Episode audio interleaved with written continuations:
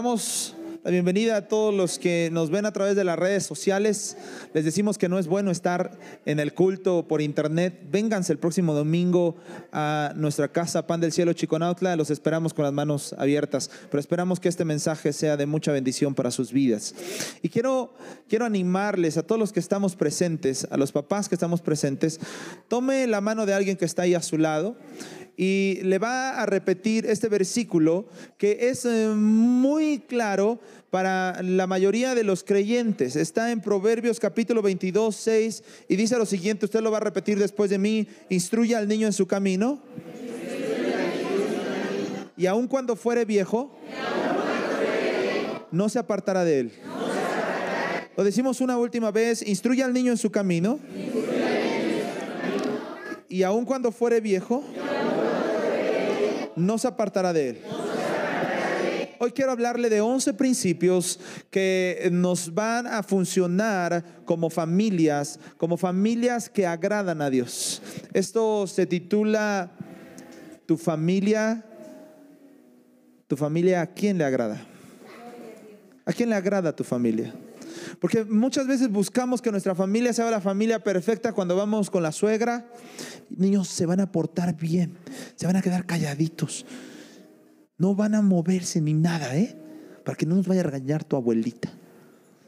Y entonces les damos este mensaje erróneo a las familias. Les decimos a nuestros hijos que ellos deben de comprometerse delante de la sociedad, pero no cuando están a solas. Y por eso cuando crecen se esconden para pecar. Esto es algo que está desde el hombre primero, desde Adán.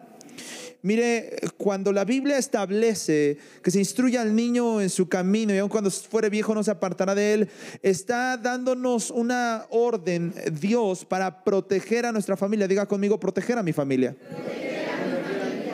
Dios desea que protejamos a nuestra familia. Nuestra familia hoy tiene mil enemigos. La sociedad misma es enemigo de la familia. La sociedad misma quiere matar a la familia.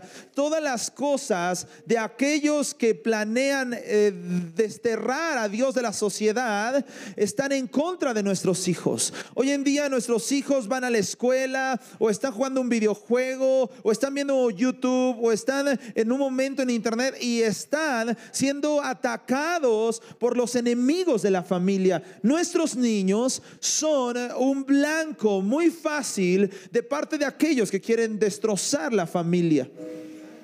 Pero la palabra de Dios hoy nos va a llevar a través de estos principios para saber cómo, cómo salvar a mi familia. Y el principio primero que quiero compartir con ustedes es, eh, debo dedicar tiempo de calidad a mis hijos. Debo de dedicar tiempo de calidad a mis hijos. Muchos de nosotros pasamos tiempos con nuestros hijos como el rey David pasaba tiempo con sus hijos. El rey David era un hombre extraordinario en la adoración, era un gran jerarca, era un gobernante excepcional y un guerrero maravilloso, pero era un mal padre.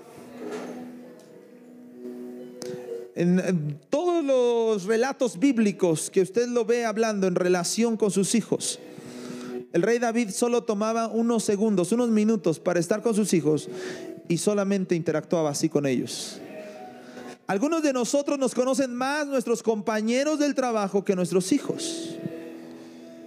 No se asombre el día de mañana que su hijo no le quiera prestar atención a usted porque usted no le prestó atención a su hijo cuando era pequeño. O los niños están buscando a los papás, papá, mamá, es que estoy ocupado. Eso es un eh, pretexto falso, vano, un pretexto barato para decir que usted no quiere dedicarles tiempo. Cuando los padres decimos, estoy ocupado porque tengo mucho trabajo, estoy ocupado porque más bien es porque usted quiere poner tiempo para usted, porque usted se ha puesto en el centro de la vida, porque usted ya está tan fastidiado, usted puede decir, pero yo ni quise tener a estos niños. Bueno, la Biblia establece que los niños son un regalo que Dios da. Yo me sentiría muy ofendido si yo tengo un regalo para usted especial y yo tomo este regalo para usted y entonces lo traigo para podérselo dar. Y se lo doy este regalo y usted lo tira, lo pisotea o simplemente lo deja olvidado ahí. Yo diría, ¿qué clase de persona es si yo con mucho esfuerzo estoy ah, dedicando este regalo para él, para ella, y simplemente lo olvidó, los hijos son un regalo de Dios. Muchos de nosotros olvidamos a los hijos. Muchos de nosotros dejamos a los hijos ahí desconectados. Olvidamos que Dios nos lo dio como un regalo. Usted debe de cuidar el regalo que Dios le ha dado. Dedíqueles tiempo de calidad a sus hijos. El segundo principio que quiero compartirles es escúcheles atentamente. No solamente dedíqueles tiempo de calidad, llévelos al parque, llévelos al teatro o llévelos al museo o tome tiempo con ellos estudiando la palabra de Dios, un momento, no, el de escúchelos atentamente. El papá y la mamá que puede eh, inclinar su oído a sus hijos va a ser un papá y una mamá que cuando sus hijos crezcan, los hijos se van a inclinar a usted. Algunos padres hoy se sorprenden porque los hijos son rebeldes. ¿Por qué no se sorprendieron cuando nunca los escucharon? Usted tiene que escuchar lo que los niños están hablando. A veces los niños en su inmadurez, en su falta de conocimiento, pero en su inocencia, dicen cosas hermosas que nosotros simplemente le respondemos, ay, qué tonto. Ay, cállate. Ya, me fastidiaste. Oh, yo por un minuto. Guarda silencio. Cuando sus hijos, sus hijos crezcan, escuche bien, lo mismo le van a decir a usted. Cuando usted esté lleno de canas, lo mismo los hijos le van a contestar. Y hoy tenemos padres abandonados y olvidados, no solamente en asilos. Ojalá los fueran a llevar asilos porque es vida digna que les dan. No, no, tenemos padres olvidados y abandonados. Ahí en sus camas, en sus enfermedades, y los hijos nunca se acuerdan de ellos. Y nos sorprendemos. ¿Por qué? ¿Qué pasó? Los padres nunca escucharon atentamente a esos hijos. El tercer principio que le quiero compartir es, eh, debe reconocer sus errores como padre. Es importante que usted como padre les pida perdón a sus hijos. Es importante que usted como papá, como mamá, pueda reconocer que se equivoca. Porque casi siempre tratamos eh, de desarrollar a niños perfectos. ¿Cuántos papás les gustan los dieces de sus hijos? Yo recuerdo cuando, cuando eh, mi madre me, me, daba vara por no llegar con un 10 a la casa. Por cada punto menos que, que yo llegaba a la casa me daba. Y a veces queremos desarrollar a nuestros hijos a la perfección y enseñarles que este mundo es perfecto. Y eso es la más grande mentira de todas. Este mundo es imperfecto. ¿Qué está diciendo, pastor? Que un 6 a veces es la realidad de nuestras vidas. ¿Está aquí? A veces hay que desarrollar a nuestros hijos en un sentido más correcto en cuanto a enseñarles que en la vida hay equivocaciones y ante las equivocaciones hay que pedir perdón y seguir caminando. Hay que pedir perdón, restaurar y entonces seguir construyendo. Hay que enseñarles a través de nuestro ejemplo a ellos que en la vida también nosotros como adultos nos equivocamos y que en la vida los errores son parte del éxito, que los errores son parte de una victoria. Hay muchos padres que son tan orgullosos que se meten ahí en su cueva del orgullo, que es en su cueva de la vanidad y de la soberbia, y jamás reconocen ante sus hijos, chicos, nos hemos equivocado, queremos pedirles perdón. Pero ellos necesitan escucharlo, para que el día de mañana, cuando se equivoquen, no se escondan de usted, sino vengan, den la cara y le digan, papá, mamá, me equivoqué, perdóname. El siguiente principio que quiero compartirle es ame incondicionalmente a sus hijos. La Biblia nos dice que amemos como Dios nos ama. Me encanta ver el amor de Dios en la historia del hijo pródigo. Ese muchacho que pide la herencia, se va, la malgasta, tiene una vida terrible, llega a comer la misma comida que los cerdos y después vuelve en sí y regresa a casa. Y cuando regresa a casa, usted sabe dónde estaba el padre. El padre estaba como todos los días a la puerta de la casa esperando para que su hijo volviera. Y cuando su hijo vuelve, no le dice, ¿qué horas son estas de llegar? Y mira nada más, vienes todo borracho, todo drogado. ¿Cómo es posible? Ya te dije que esa mujer lo único que te va a hacer es daño. Ya te dije que esos amigos que tienes, que ni amigos son. Yo sé que los padres que yo hablo seguramente están en Marte, no están aquí. Pero si usted ha pasado por esta experiencia, le quiero decir que el Padre Celestial estaba en la puerta esperando al Hijo. Y cuando lo vio, dice que echó a correr y lo abrazó. Y lo tomó en sus brazos. Y hubo una sola expresión del Padre hacia él. Este, este mi hijo, que perdido estaba, que muerto estaba, ahora ha resucitado ha regresado. Ya no lo dijo el escritor bíblico, el amor nunca falla.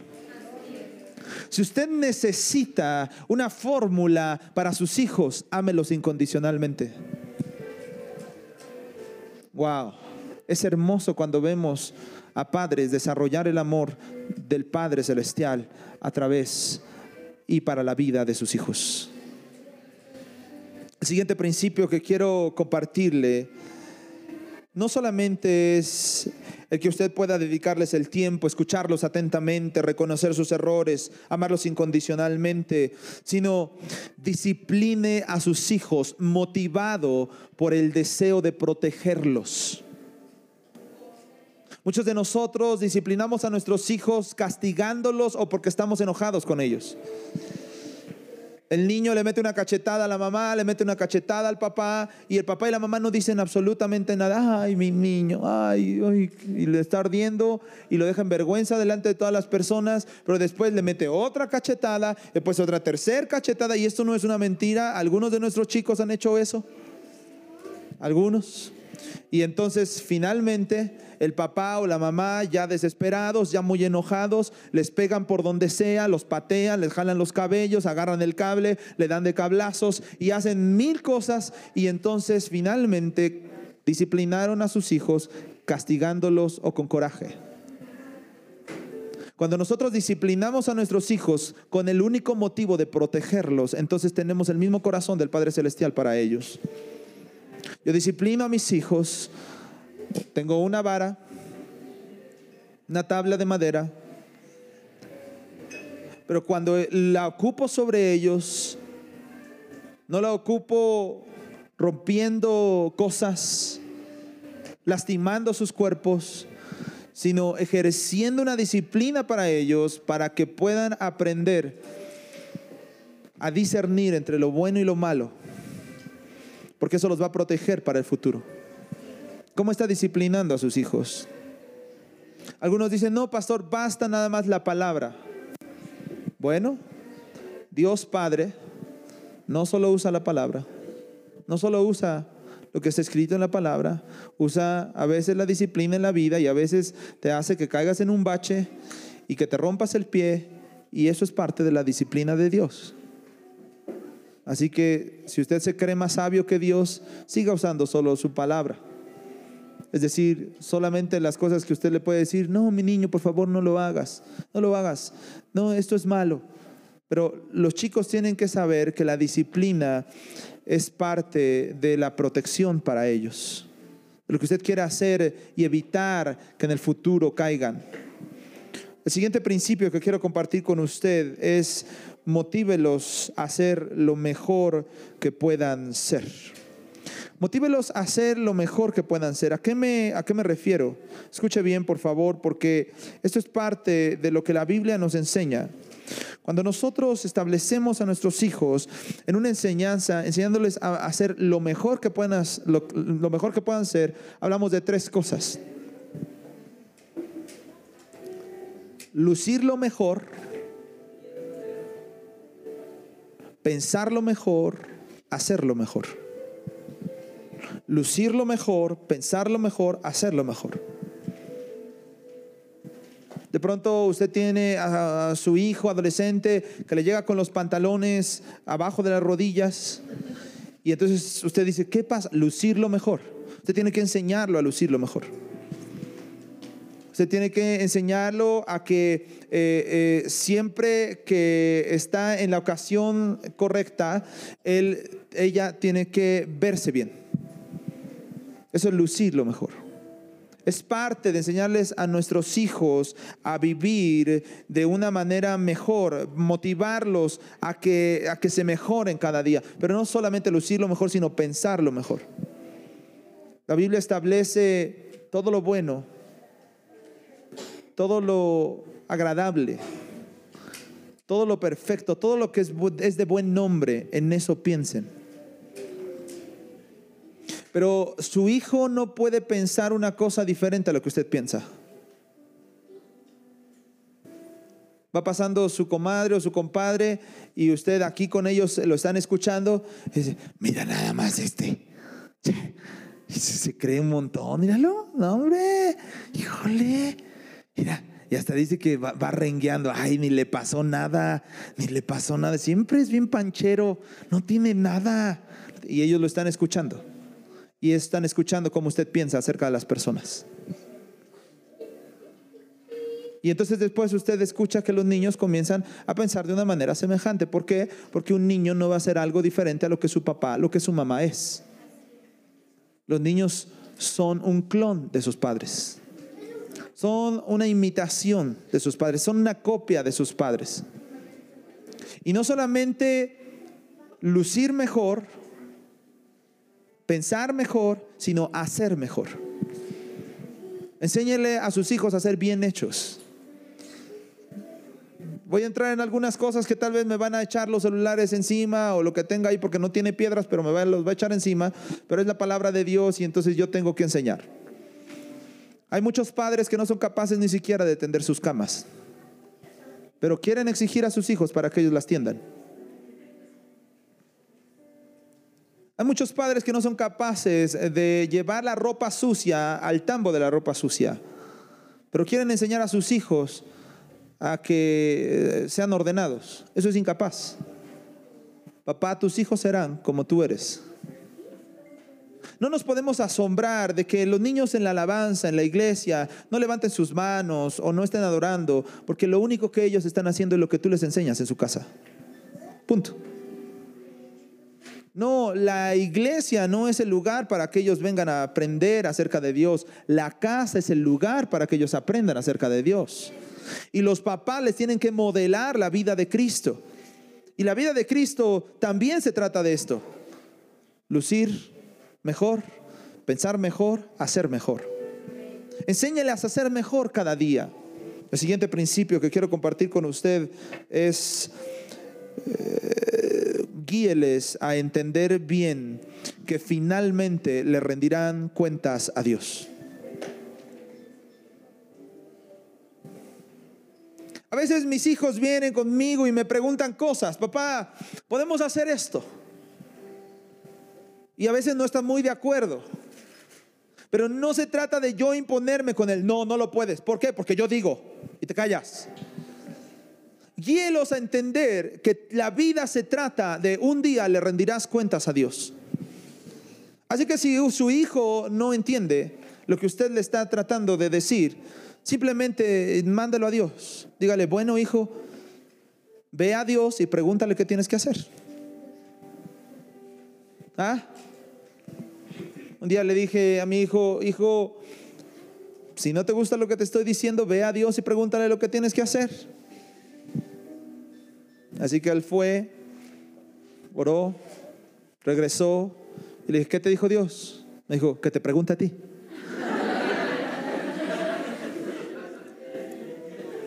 o problema, ¿no? Lo que le estoy invitando a hacer es que siempre dirija a sus hijos a entender que Dios los está viendo.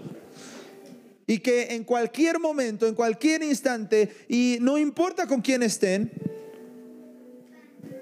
le rendirán cuentas a Dios de sus acciones. Pero a veces nosotros como padres nos olvidamos de eso. ¿Sabe? Eh, había un papá que era ratero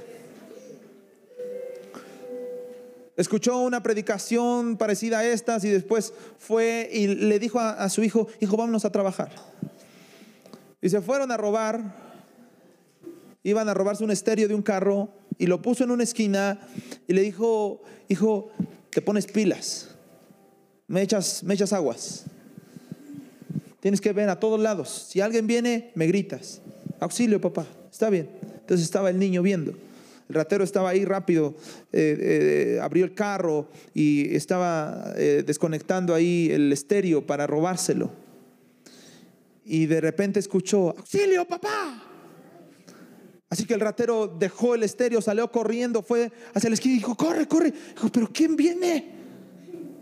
No sea bruto, no viene nadie. ¿Por qué me quitaste? Dijo, papá, es que tú me dijiste que volteara a todos lados, pero cuando volteé arriba, Diosito nos estaba viendo. A veces nuestros hijos nos traen enseñanzas más grandes que cualquier otra persona en el mundo. No podemos olvidar el juez más grande en esta tierra de los papás serán los hijos. Y el día de mañana, yo espero con todo mi corazón que usted se pueda sentar en esta mecedora con sus hijos alrededor y pueda decir, gracias a Dios que pude seguir los principios bíblicos, porque sin ellos yo no estaría rodeado de ustedes como mis hijos. El padre que quiere ser acompañado de sus hijos en la ancianidad debe de corregir y disciplinar, instruir a sus hijos con justicia cuando son pequeños. Número 8. Enséñele a sus hijos que lo más importante en esta vida es tener una relación estrecha y personal con Jesús. Sus hijos van a aprender acerca de las amistades conforme lo ven usted hacer amigos. Hay hijos de nosotros que son muy huraños. Llegamos a la casa de alguien y, y saluda. Ellos no quieren saludar a nadie porque están aprendiendo de usted cómo se relaciona con la sociedad. Y, nosotros podemos decir, es que así soy. Pero debemos enseñarle a nuestros hijos que la relación más estrecha que deben de, tener en esta vida es con Jesús. Tenemos que enseñarle a nuestros hijos que hay tiempos en esta vida que pueden disfrutar en un concierto, eh, con sus amigos, en un partido de fútbol, que pueden disfrutar en algo que les gusta hacer en la escuela, pero que no hay tiempo mejor que pasarlo a los pies de Cristo. Por eso yo le felicito en esta mañana a todos los padres que han traído a sus niños. Encontramos a Jesús en esta eh, historia bíblica en donde los papás traían a los niños a Jesús. Los traían a Jesús para que Jesús los bendijera. ¿A quién estás llevando a tus hijos? Algunos preferimos que lo atiendan los maestros. Otros preferimos que lo atienda la tableta y el celular. Lleva a tus hijos a Jesús y enséñales a tener una relación estrecha con Dios. Siguiente principio. Principio número 9. Enséñales a pasar tiempo a diario en la palabra de Dios y en oración. Lo que tus hijos te vean hacer respecto a la oración y a la lectura de la palabra de Dios es lo que ellos harán. No te sorprendas que el día de mañana tus hijos no quieran saber nada de Dios y nada de la palabra porque tú jamás tuviste el tiempo para sentarte y enseñarles. Deuteronomio, del Shema judío, habla a Israel, le dice, oye Israel, oye Israel, Jehová el Señor, tu Dios uno es. Y comienza a hablar acerca de las leyes que les tenían que enseñar a sus hijos y repetírselas en la casa. ¿En dónde? En la casa. ¿En dónde? En la casa.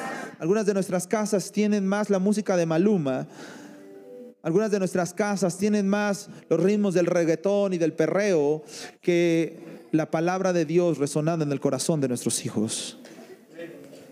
Algunas de nuestras casas tienen más consumos de datos y una red wifi maravillosa que enseñarles a nuestros hijos a comunicarse con Dios. Si le enseñas a tus hijos a abrir el YouTube, y algunos de ellos ya nacen así, pero si les enseñas a tus hijos a usar la tableta y el celular, ¿por qué no enseñarles a orar? Estaba un niño queriendo un helado, se acercó con papá y le dijo, Papá estaba viendo el partido del América Morelia, donde el América iba a golear al Morelia y se iba a convertir en un campeón. Y papá estaba viendo este partido y el niño se acercó y le dijo, Sacrosantísimo Padre, hermoso, precioso, maravilloso, dueño de todas las cosas que hay en esta casa, sustentador de mi madre y de mis hermanitos. Tú que tienes todo el poder y toda la capacidad y todos los recursos son tuyos. Y el papá dijo, ¿qué quieres, Juan? ¿Y ahora qué te pasa? Déjame ver la tele. Dijo, es que quiero un helado. ¿Y por qué no me puedes decir nada más, papá, quiero un helado? Porque así te veo que le pides a Dios todas las mañanas. Algunos de nosotros le enseñamos más a nuestros hijos a ser religiosos a decir palabras bonitas y muy largas, más que una relación estrecha con Dios. Enséñale a sus hijos a orar y a leer la Biblia. Voy al penúltimo principio.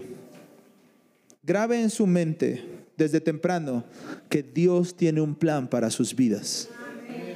Grabe en la mente de estos pequeños que Dios ha diseñado un plan para sus vidas, que nosotros el futuro lo tenemos asegurado en Cristo.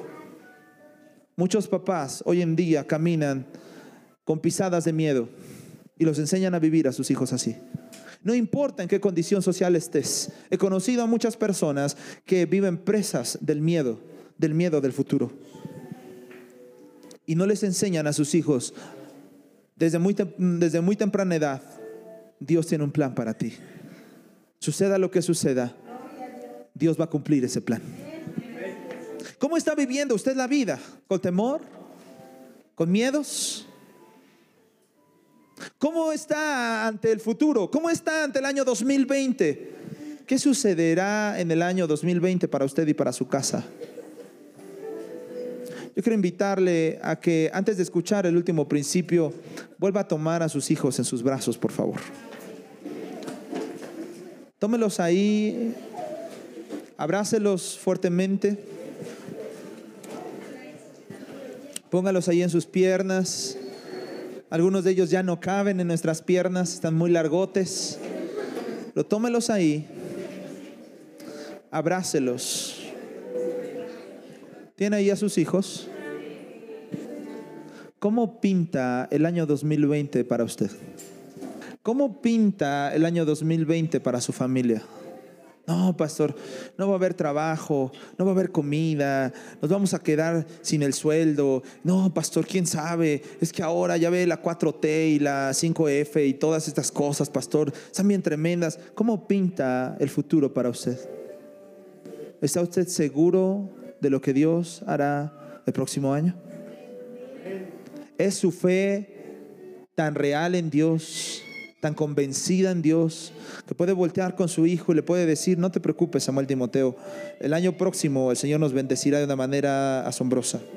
Seguirás en la escuela, tendrás el equipo de fútbol que quieres, Dios no te dejará.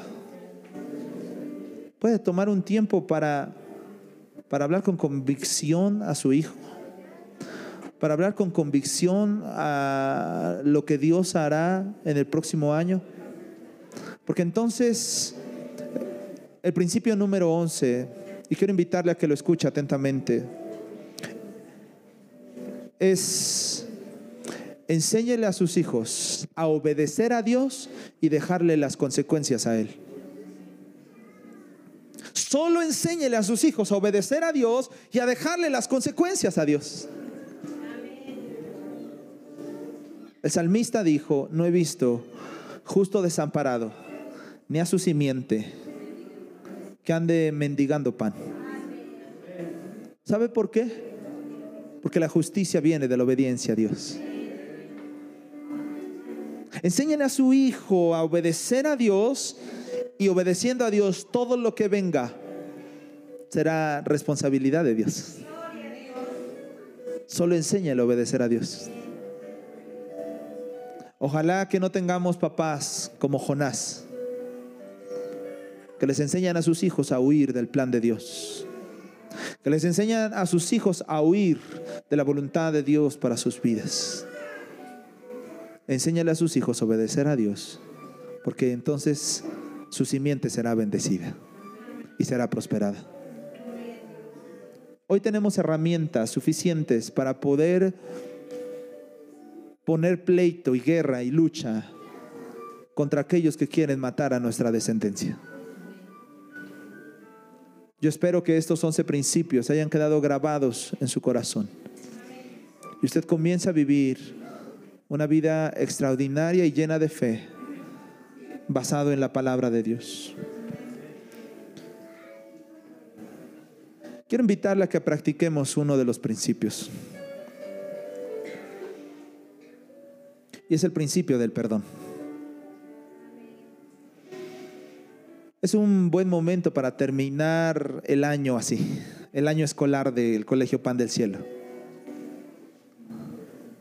Reconocer delante de sus pequeños que este año nos hemos equivocado y hemos hecho cosas no correctas, pero decirles hoy mismo y delante de Dios, pero te prometo, delante de Dios, que el próximo año va a ser un año maravilloso. Va a ser un año donde vamos a ver la gloria de Dios en nuestras vidas, donde vamos a ver restauración. Sé que me he equivocado, me he equivocado contigo, me he equivocado con, con tu mamá, con tu papá, me he equivocado en el matrimonio, me he equivocado en las decisiones de casa. Y muchas veces me has visto equivocarme. Pero te quiero pedir perdón. Y quiero decirte que de hoy en adelante, en el nombre del Señor, las decisiones que tome, siempre lo voy a contemplar a Él y a su palabra. Y seremos una familia próspera. Y seremos una familia con pasos excelentes en Cristo. ¿Quieres tomar este tiempo para hacerlo? Mientras Martín toca esta melodía en el teclado, yo te invito a que tomes unos minutos con tu hijo, con tu hija, le pidas perdón, pero también te comprometas delante de Dios a caminar de una manera diferente. ¿Por qué no lo haces ahora ahí donde estás? Quiero invitarle a que termine cantando junto conmigo. Esta canción es una canción profética, pero también de fe. Y quiero invitarlo a que lo hagamos. Al mirar tu majestad, somos transformados a tu imagen y al mirar tu santidad te pedimos Señor de gloria en gloria, cámbianos, Señor. Di conmigo, ven y llena esta casa. Ven y llena esta casa con tu gloria. Ven y llena esta casa con tu gloria. La gloria postrera será mayor. La gloria postrera será mayor que la primera. Aumenta en mí tu gloria, oh Jesús. Di conmigo una vez más, ven y llena esta casa. Ven y llena esta casa con tu gloria. Ven y llena esta casa con tu gloria. Ven y llena esta casa con tu gloria. La gloria postrera será mayor que la primera. Aumenta en mí tu gloria, oh Jesús. Aumenta en mí tu gloria, oh Jesús. Aumenta en mí tu gloria, oh Jesús.